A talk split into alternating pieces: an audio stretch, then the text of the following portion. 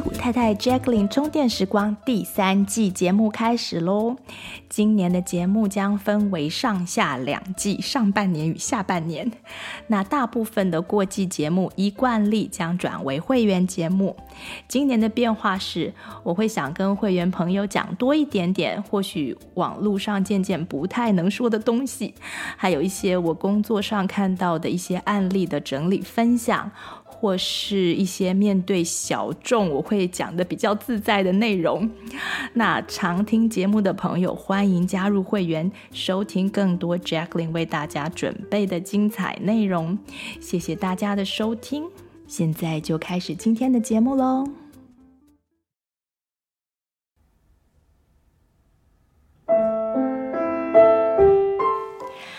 嗨，大家好，我是 Jacqueline。这个礼拜我都在缅怀一位刚离世的音乐家、唱片制作人，他也是歌手和演员，大家都很熟悉的坂本龙一。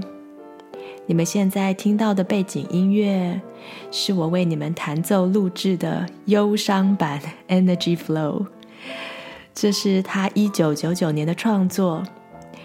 当时在日本的 Oricon 音乐排行榜上，也就是公信榜，是历史上第一首的冠军乐器单曲。我选这首歌是除了我自己很喜欢，另外一方面也是今天要讲的主题，正好是关于一种形式的能量流动，而 Energy Flow 能量流这首歌就很适合这一集的开场。好，节目开始前，还是提醒大家一下，先做几次深深的深呼吸。那我们就开始今天的节目喽。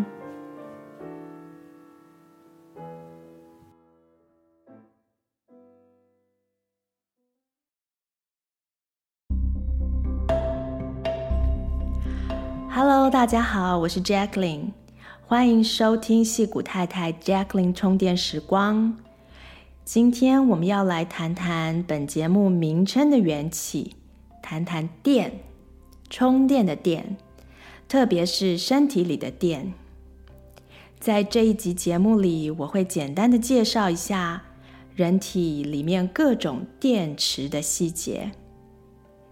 内容好像也是蛮多的，大家就放松心情的慢慢听。啊、本节目的目的呢，是在分享资讯和想法，所以节目内容不能作为医疗诊断之用。我不是医生，也不是科学家，非常的遗憾。我是一个整合与传播资讯的独立记者。听众朋友，如果有健康上的问题，一定要自己更深入的研究，并多询问、参考各类医师与专家的建议。好，我们曾在过去戏骨太太节目中提过，需求就是生命，那是一个心理层次的定义生命的方式。在这一集里面，我们要谈谈。电流就是生命，比较倾向生理层次的生命定义。大家有没有想过，为什么同样的物质组合，有些是有生命的，有些却是没生命的东西？像一块牛肋排是没有生命的，而一只活着的牛，它的肋骨却是有生命的。这其中的差别到底在哪里呢？虽然我们都可以很轻松地分辨什么是活物，但真的要说出中间的不同，却不是一件很容易的事。为什么我想要分辨生命与无生命呢？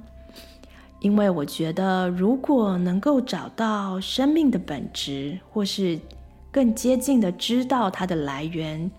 就更容易找到疾病的根源，或更容易找到保持健康的方法。在寻找答案的过程中，我慢慢的看到电磁场在生命当中所扮演的角色。就是用电流的质量来定义生命的说法，还有证据。我发现健康的生命是充满活跃的电流的，是没有阻塞，也没有匮乏，可以循环再生的。没有阻塞，大家可以想象一条电线从 A 点流到 B 点，中间没有被任何东西挡住。而没有匮乏呢，则是当 A 需要电的时候。像是我们的冰箱需要电的时候，它有源源不绝的能源供应到啊、它所需要的地方，这就是没有匮乏。那循环再生的意思呢，就是当我们的细胞老旧了，譬如说你这个冰箱 老旧了，需要换的时候，可以很顺利的啊换来一个新的冰箱。我们都知道，人体器官的细胞是会不断的老旧、不断的再生。我们全身上下几乎所有的细胞，每七年就会全部更新一遍。所以，不管你现在年纪多大，你大部分的身体岁数是不会超过七岁的，所以大家都是很年轻的。但是不同种类的细胞，它的生命长度却很不一样。像是一颗胃黏膜的细胞，它大约可以活二到九天，也就是说，每二到九天它就会死亡，而需要一个新的细胞来代替它。那我们的味蕾大约有十天的生命，表皮细胞大约十到三十天。红血球大约可以活四个月，而大家非常关心的脂肪细胞大约可以活八年。而每一年呢，我们所有的脂肪细胞呢，大概可以更新百分之十左右。所以，如果在一年当中很快速的减肥二十磅的人，其实，他的脂肪细胞并没有减少，并没有死亡，他们只是都变得比较瘦一点，每一颗都变得比较小一点。而这些短时间内消瘦的脂肪细胞呢，它们会变得比一般的脂肪细胞还要更饥渴。所以，一旦有机会，一旦你开始正常的吃东西，跟以前一样的吃法，跟减肥之前一样的吃法。这些细胞就会更快速的吸收与储存脂肪，因此许多减重专家都会告诉大家，不要在非常短的时间之内减肥。管理或是控制体重最好的方式就是直接改变生活形态。不要告诉自己说，我为了减重正在节食。相反的，我们可以告诉自己，我是一个吃得健康，又会有适度运动的人。当你的生活作息习惯改变了，形态改变了，那你的体重就会自然的匹配你新的生活习惯，而这样的改变就会是比较长久的。好，这个说多了。再来呢，还有肌肉纤维细胞。它大概可以活十四年，而受伤的时候呢，是会被更新的。心肌细胞呢，就是心脏的肌肉细胞，则可以活到四十年，而每年大约会被换掉零点五百分之零点五到百分之十。眼睛的晶状体细胞和女性体内的卵子细胞、神经细胞，则几乎可以跟着我们活一辈子左右。至于脑细胞呢，则可以活得比我们更久。因此，健康的基础就在于细胞是可以不断的顺利再生的一种环境。等一下，我们会更详细的谈到这样的环境。好，接下来我想跟大家阐述一个很重要的观念。虽然很多人都知道这件事，但是我们活着的时候，并没有活得好像我们知道一样。也就是地球呢，是一块很大的磁铁，而太阳也是，所以地球是有它的电磁场，太阳也有它的电磁场，它们互相影响。而地球的电磁场里面是流动的电流，有正电子和负电子不断的交换循环，生生不息。我们每一个人身上的每一个细胞、每一个分子，都是从地球里面来的。如果我们堪称是活着，那地球是否更是一个活生生的存在呢？只是它的时间、它的生命时间和速度跟我们是不一样的，所以我们不太能够了解它是活着的。但我们不能否认，活着的我们的确是从地球那里得到一切的一切，从那里得到生命，也得到滋养。我记得曾在一个西方的修行人，嗯。他的部落格里面看到过一个说法，就是我们是会走路的地球，就是每一个生命，我们每一个人都是地球正在走着、正在活着的一个证据。而这个观念非常重要，因为如果我们能够了解自己生命的源头，自己生命能量的源头。就能够帮我们回归我们健康的源头，保持和这个源头的连接，就有点像是葡萄树的树枝，它能够了解自己的生命是来自于树根，所以在它努力的生长、开花、结果的过程当中，它不会轻易的就把自己与树干分开。好了。有了以上的这个再生的观念、细胞再生的观念和地球能量的观念之后，我们就开始来讲我们身体这个电池。想象你自己是从地球分出来的一颗小电池，在胎儿期间，我们是透过脐带从母亲那里得到电流，供应我们的细胞生长。出生了以后呢，我们就会换到自己身上的电力供应和储存系统。据我了解，我们的身体有四个主要的电池，负责制造和储存身体需要的电力。实际的机制呢，我并不是专家，所以我只能给大家一个很粗浅的说明，让大家有个基本的概念。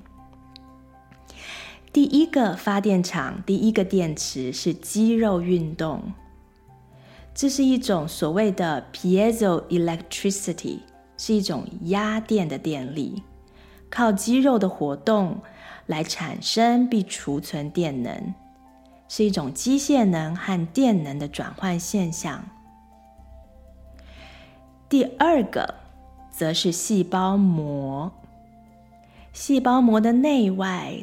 它会有电位的差别，来来回回产生电能。第三个是粒线体，也就是在细胞里面的一个能量制造中心。人体细胞的粒线体，它就是一个电池，它必须有氧气作用才能够产生能量。学过生物学的，高中学过生物学的，大家都还记得，是氧气会转换我们吃下去的葡萄糖，然后把它转成能量。这个能量呢，是储存在所谓的三磷酸腺苷里面，ATP，这是一种化学能的形式。我们每天都要使用相当于自己体重那么重的 ATP，不过身体里面并没有这么多的 ATP 分子，因此每个分子通常都要重复使用上千次以上。而每一次用完，它就会变成一个没有能量的状态，叫做 ADP，也就是二磷酸腺苷。所以二磷酸腺苷又会再透过氧气变成三磷酸腺苷，然后我们使用了之后，它又会调回二磷酸腺苷，来来回回上千次每一个分子。而中间这个能量转换的过程，就真的像一颗电池一样。所以大家可以把立线体就想象成细胞里面的一个电池。而今天要介绍的最后一个电池呢，就是 DNA，我们的基因。大家如果把基因的双螺旋直立起来，从上面看下去，就可以看到和水晶体的结构一模一样的结构。有兴趣的朋友可以去查查，像是 DNA Electronics，看看最新的 DNA 电子研究，或是。去看一下促进人类发现 DNA 双螺旋的女性科学家罗西兰·法兰克林，我不太会念她的英文名字，Rosalind Franklin，大概。她用 X 光拍照的基因照片，这样的结晶结构呢，有人称为是 fractal 的结构，就是所谓的分形结构。是有助于我们的 DNA 吸收阳光里的标量能量 （scalar energy）。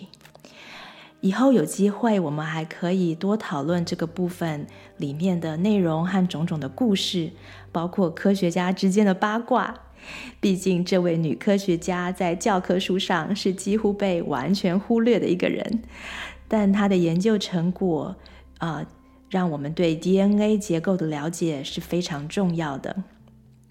好，今天呢，大家只要有个概念，也就是简单来说，人体有四组主要的供电与蓄电设施。有了这四个发电厂和蓄电池以后呢，我们还需要什么呢？当然需要全身的供电系统，对不对？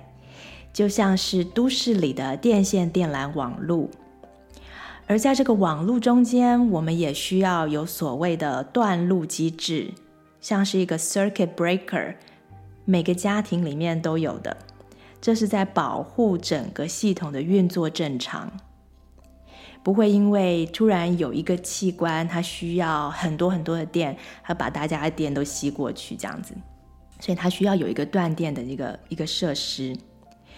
在这个电线电缆的系统中间呢，把肌肉和细胞制造出来的电能供应到各个器官和系统。它主要是透过全身上下的筋膜，所谓的 fascia 或是 fascial system，这个字还蛮重要的。相信很多在就是健康上面、运动上面比较注重的朋友，应该都知道这个字。它的拼法是。F A S C I A，筋膜，筋呢就是啊、呃、牛肉面里面半筋半肉的那个筋，那膜呢就是细胞膜的膜。筋膜呢，它其实也是一种半导体，大部分都是由胶原蛋白来组成的，深深浅浅的包裹着全身上下所有的组织跟器官。而在筋膜当中，还有一些神经回路传递讯号，确保这整个啊、都市电缆电电线的系统运作正常。这跟中医发现的经络连接各个器官其实是一样的路径，只是中医用的字字词可能不同，可能把电流称为气。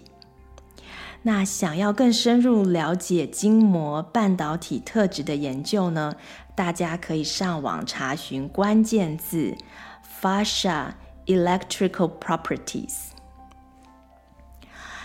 在这个人体的小宇宙，到目前为止，我们人类所知道的比不知道的其实少很多。在概念上，我曾经听过一个教授讲过，我们大概只知道这整个宇宙不到百分之一的知识，而另外百分之二的知识呢，是我们知道我们还不知道的部分，就是 we know what we don't know。至于广大的真正的百分之九十七的知识，我们是连自己都不知道我们不知道了些什么，也就是 we don't know what we don't know。想起来，一方面真是超悲哀的，另一方面呢，也很令人兴奋。毕竟人体还有这么多的秘密可以去被发现。到这里呢，我希望我已经大致的说服你，我们是一颗电池，那里面有大大小小的电池堆组起来，而生命呢，也就是靠着电力运作的。接下来，我想要分享另一个概念，也就是什么是 pH 值，还有它为何重要，帮助我们更了解身体需要被充电、怎么充电这件事。我知道，对某些听众朋友来说，啊、我们节目的资料有的时候可能有点多，所以现在先让我们的大脑休息片刻。稍微吸收一下，再继续今天的节目。喜欢 Jacqueline 充电时光的内容吗？你想要每个月收到我们的节目内容文字档电子小书吗？或是想要参加不定期的线上生命教练聚会活动，以及收听特别节目吗？记得加入本节目的基本会员哦。好，现在大家可以把眼睛闭起来。如果你没有在做其他的事，然后让自己做两三次深呼吸，我们就继续接下来的节目喽。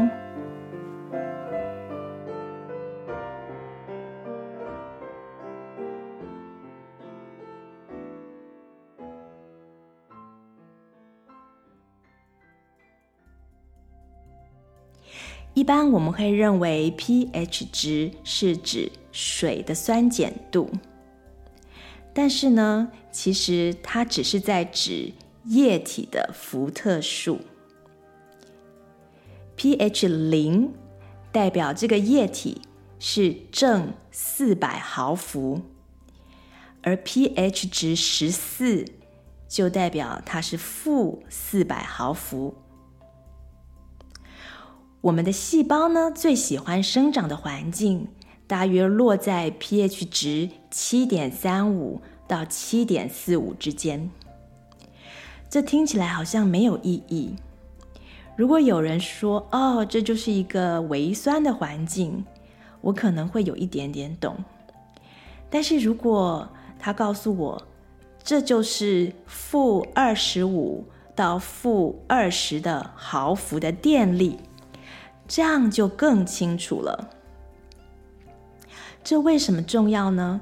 因为我们刚刚谈到，健康就是要个体生生不息的能够产出新的细胞，替替代旧的细胞，也就是它的修复能力。在哪一种环境最适合细胞再生呢？科学家们发现。细胞最容易在负五十毫伏的电流环境有效率的再生。如果没有到这样子的电流，那细胞就没有办法再生，这就很严重。那另外一个概念呢，是带正电的，就代表这是环境里偷电子的东西，也就是 electron stealer。那如果一个东西它带负电，就代表它是捐赠电子的，也就是 electron donor。细胞在修复的时候呢，需要更多的电子，所以需要在一个带负电的环境之下，所以是负五十毫伏的环境之下。怕老的女生呢，是最讨厌自由基了。而自由基就是一种偷电的分子，electron stealer。如果体内环境里面有很多的这种小偷，就代表你的电力会被偷走。那你细胞需要再生的时候，就会不容易修复组织，那也就容易生病或老化。等一下呢，我会分享造成体内电力不足的其他原因。那现在我们讲到再生，我想分享一个很神奇的生物再生现象。这是来自著有《Body Electric》这本书的科学家，他做了很多呃 salamander，也就是一种叫做火蠑螈的生物的研究。嗯，他试图要了解这些蠑螈它们的肢体再生是怎么的一个机制。啊、呃，它们就像蜥蜴断尾求生以后呢，能够再长出一个尾巴来一样。但是它们不只是能够长出一条尾巴，它们还可以长出和原本一模一样的肢体。因为有些蜥蜴它的尾巴长出来可能跟原来不太一样。那这种火蠑螈呢，它是很厉害的。如果你把它的手臂砍掉了，受伤的地方呢，就会出现干细胞，就是 stem cell。那重新的长出原来失去的一只手臂。如果科学家把这个干细胞呢，转移到身体的其他地方，像是转到头头顶，它就可以在头顶长出一只手臂。为什么会这样呢？因为这些干细胞是从断臂里面的肌肉、骨头、神经和血管等。释放出来的，所以当它断掉的时候，这些不同的组织都会释放出不同的干细胞。那每一个干细胞，他们都还记得自己是手臂里面的肌肉、骨头、神经、血管。那不会因为它被移到了头部就忘记自己是一只手。所以这个现象非常的神奇。我曾经在美国宾州 Pennsylvania 有一个私人的啊、蝴蝶园里面。看到所谓呃俗称的六角恐龙，也就是一种墨西哥的钝口螈，英文叫做，让我试试看，英文叫做 axolotl，A X O L O T L E，它们的样子超级可爱的，而且呢，几乎全身都可以再生。从他们的脑组织啊、心脏组织啊、切断的脊椎啊，都可以再长回来。前几年呢，科学家已经排出了他们所有的基因，发现了一些好像是可以控制再生机制的基因，但整个复系统还是非常的复杂。就像我刚刚讲的，大概都是很多东西是我们不知道自己不知道的东西。We we don't know what we don't know. 所以，希望以后多了解这方面的机转，可以帮助人细胞再生。好，再讲回来，人体的慢性病或是疼痛的发生，追根究底，就是身体制造新的还有能用的，也就是全功能的细胞的这种能力降低了，并不是身体本身能力降低哦。而是没有恰当的电磁场环境以及修复所需要的材料，所以只要能够供应身体正确的电能，每一个人都有恢复健康功能的潜力。好，那么哪些因素会影响身体电力制造和储备呢？第一点最重要的。就是甲状腺的健康，因为全身的电磁场主要是受到甲状腺的荷尔蒙控制的，所以有些时候，嗯，甲状腺机能亢进啊，或是衰退啊，会会有一连串、一系列各式各样的症状。那第二点是身上的伤疤，或甚至是刺青。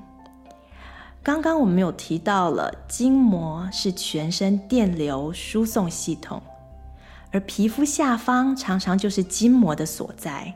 大家都知道，就是要补胶原蛋白嘛，对不对？所以如果开刀受伤有了伤疤，那那个地方的电流就会被阻塞，就会流不过去。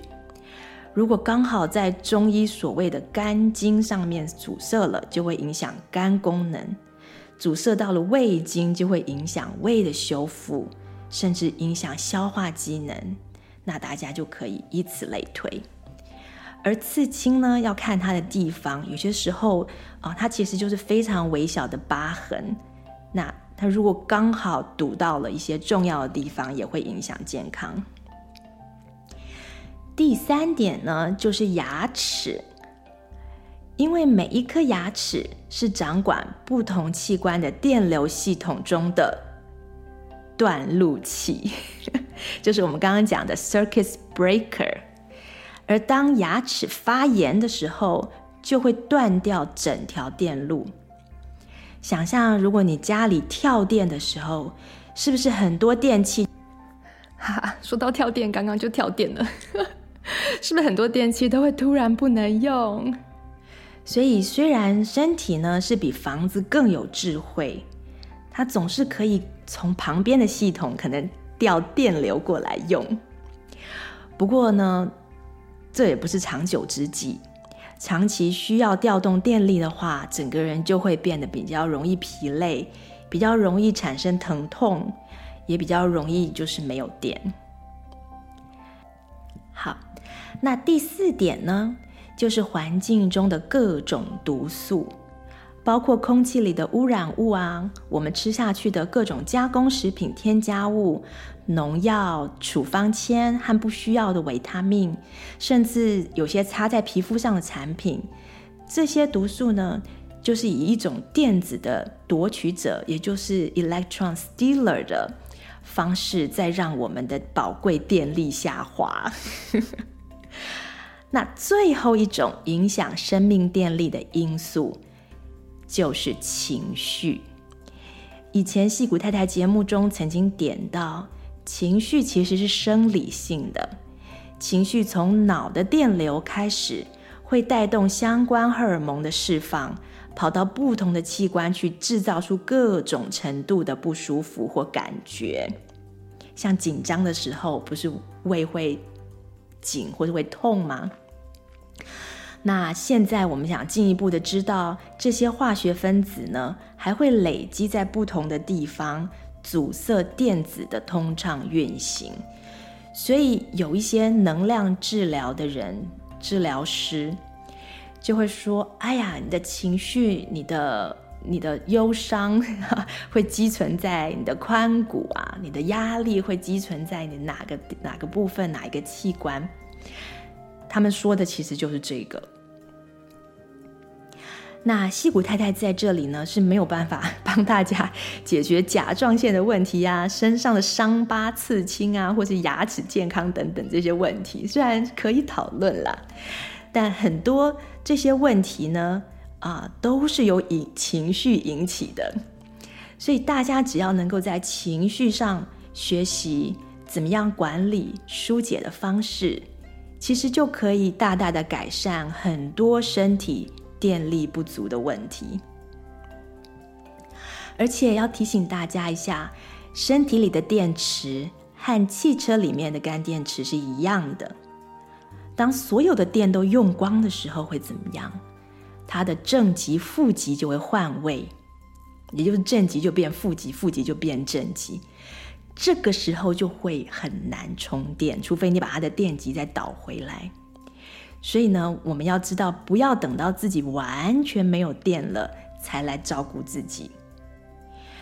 不要说我们工作呀，或是呃压力很大很大很长的一段时间，然后才去好好的放松，去休息个一个整个长假。身体不是这样子运作的。身体是需要我们每一天都给他一点爱跟照顾，这样子呢，你的电池才不会掉过来，然后就很难充电。今天的节目呢，差不多到这里，把理论都讲得差不多了。最后，我就给大家一些可以在家里帮自己充电的比较简单的方法。那这个部分，我下次还会更详细的介绍。今天只是大家都已经听到这里了，所以 就不好意思不跟大家讲一下。好，既然每个人呢都是一颗电池，都有电磁场，就都有潜力成为别人的小太阳。我们是可以互相给予电磁能，互相充电的。所以，对身边周围的人，我们可以培养一些彼此拥抱的习惯。每一次抱抱呢，我们就是在为彼此的身体充电，同时呢，也在释放不需要的情绪，就有点像是去跑了操场一小圈一样，可以刺激电流的运作和发电。所以很多小朋友，尤其是 toddler 很小的小孩，很喜欢跟妈妈抱抱，很喜欢找人跟他抱。这就是他们呃天生就知道自己有这样子的需要。此外呢，我们可以多接触大自然。刚刚讲到地球就是我们的电力来源，所以我们可以赤脚去踩泥土，去走海滩。去放掉多余的正电，也就是我们身上累积的这些 electron stealer，然后去吸收负电子。另外呢，还有充足的睡眠呐、啊，饮水，大家都知道这是充电的好方法。像是喝水就超重要的，因为没有水就没有办法导电。刚刚讲的 pH 值。就没有了，而缺水的个体呢，也就是一个没电的个体。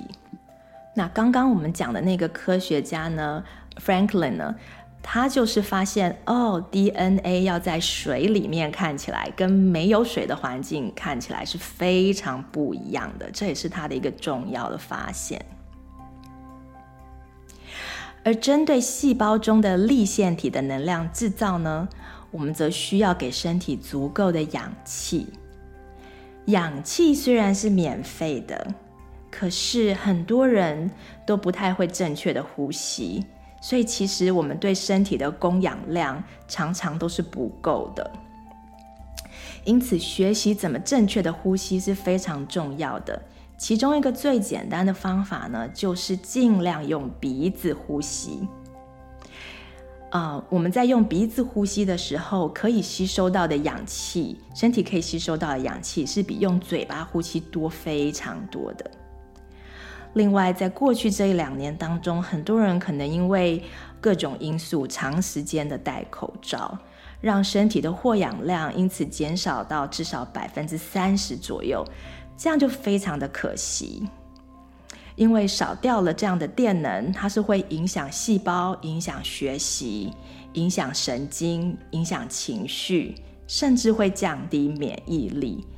毕竟，所有的免疫细胞也都是细胞，它们都需要足够的氧气来制造能量。好，再来呢，细胞的需要是刚刚讲过的，每分每秒都需要。不是说我们一个礼拜下来去森林里面走一次，大量的吸氧就能够补足呃很多天下来缺少的量，这有点像睡眠这种健康债是非常难计算的，所以大家可以多多斟酌。另外呢，还有发电力最强的肌肉系统，也就是 我最想多利用的一颗电池。因为大多数的现代人呢，因为都不用耕田了，而且出门还有汽车代步，运动的机会真的比以前的人少很多。从电力的观点呢，我就会鼓励没有经常运动的朋友，能够开始建立一点点的运动习惯。真的像是早两站下车啊，走走路这样子也很好，或是偶尔跳过电梯就爬爬楼梯。都是省钱又有效的充电方式，而刚刚讲到的偷电子和捐赠电子的概念，我们也可以用来利用。很多天然的食物都是电子捐赠者，像是维他命 C 很丰富的新鲜蔬果等，而过分加工的食物呢，嗯，像就是多半都是电子的偷窃者。一般我们在超市里面看到那种超过五种成分以上的食物呢，最好就是尽量减少它们进到身体的机会，来拿走我们得来不易的电力。还有这一次呢，我们没有时间多讲一些其他的，像是音乐啊，或是振动频率的充电效果。以后我们有机会可以再来分享。只是多听听大自然的声音总是没有错的。然后不要忘记，地球就是我们生命电力直接间接的唯一的供应者，而太阳呢，则是地球电力的来源，也是充电我们 DNA 的啊、主要来源。以上的这几个方法呢，就让大家带回去，可以马上开始用。那以后。当大家见到朋友的时候呢，除了问说“哎，吃饱了没啊”，还可以问问“今天充电了吗？有没有听最新一集的戏骨太太 Jacqueline 充电时光呢？”好，现在大家听完了，就应该更清楚我为什么要把节目的名称取为“充电时光”了吧？今天的节目就先陪大家充电到这里喽，祝福大家有。活力满电的一周，我们下一次再见，拜拜。